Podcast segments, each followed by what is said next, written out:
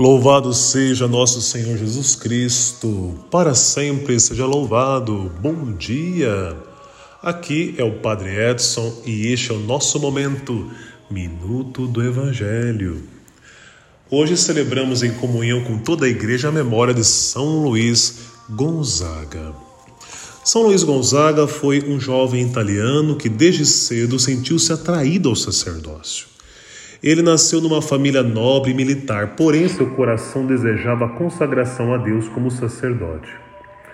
Apesar da contrariedade de sua família e do seu pai, ele seguiu em frente e abdicou de sua herança e títulos de nobreza para entrar na companhia de Jesus.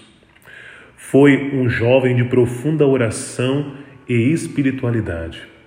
Aos nove anos, apesar da tenra idade, já havia feito um voto espontâneo de virgindade. São Luís Gonzaga morreu em Roma ao dar assistência aos enfermos assolados por uma epidemia. Morreu com 23 anos sem ser ordenado padre. A sua busca pela vocação é um exemplo para todos nós. Ele é inspiração para o cultivo da pureza, da castidade e da entrega total a Deus e à Virgem Maria. Que São Luís Gonzaga nos inspire a ouvir e a seguir a voz de Deus que nos chama. Qual é a sua vocação? Qual é o seu chamado? Amém. O evangelho desta segunda-feira é o evangelho de São Mateus, capítulo 7, versículos de 1 a 5. Jesus diz: Não julgueis e não sereis julgados pois vós sereis julgados com o mesmo julgamento com que julgardes, e sereis medidos com a mesma medida com que medirdes. Depois você leia e aprofunde o Evangelho, medite, faça sua lexo divina. Jesus continua a educar seus discípulos para a vida e para a missão. No Evangelho de hoje, ele recomendou que evitássemos o juízo temerário, isto é, o julgamento sem provas, a acusação por impulso para prejudicar alguém. O juízo temerário não possui nenhum fim corretivo, educativo ou salvador, mas exclusivamente acabar com o outro, reprovar o outro. Meu Deus, quantas vezes já fizemos isso na nossa vida, né? Sem pensar. Vivemos num mundo no qual somos tentados, especialmente pelas mídias, a entrarmos nesse ciclo vicioso de sempre julgar sem medidas e sem embasamento na verdade. Quando é, agimos assim, cometemos injustiça e provocamos sofrimento na vida das pessoas.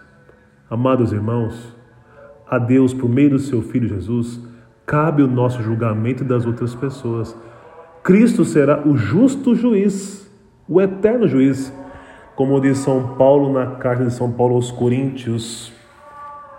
Aliás, todos nós temos de comparecer às claras perante o tribunal de Cristo, para cada um receber a recompensa, a devida recompensa, prêmio ou castigo do que tiver feito ao longo de sua vida corporal, ao tribunal de Cristo. Cristo será o nosso juiz. Não nos cabe julgar as pessoas.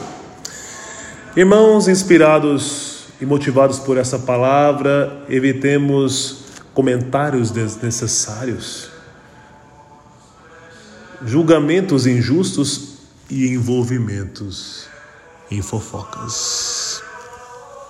Que o Senhor nos livre, nos liberte de todo julgamento injusto para o mal. Que o Senhor nos abençoe nessa segunda-feira, que seja um dia produtivo e abençoado, repleto da graça e do discernimento da sabedoria que vem de Deus. Eu te abençoo, em nome do Pai, do Filho, do Espírito Santo. Amém, amém.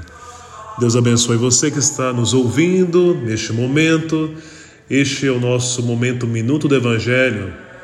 Padre Edson, da paróquia de Santo Antônio do Gopouva, em Guarulhos, Brasil, para todo mundo através das redes sociais.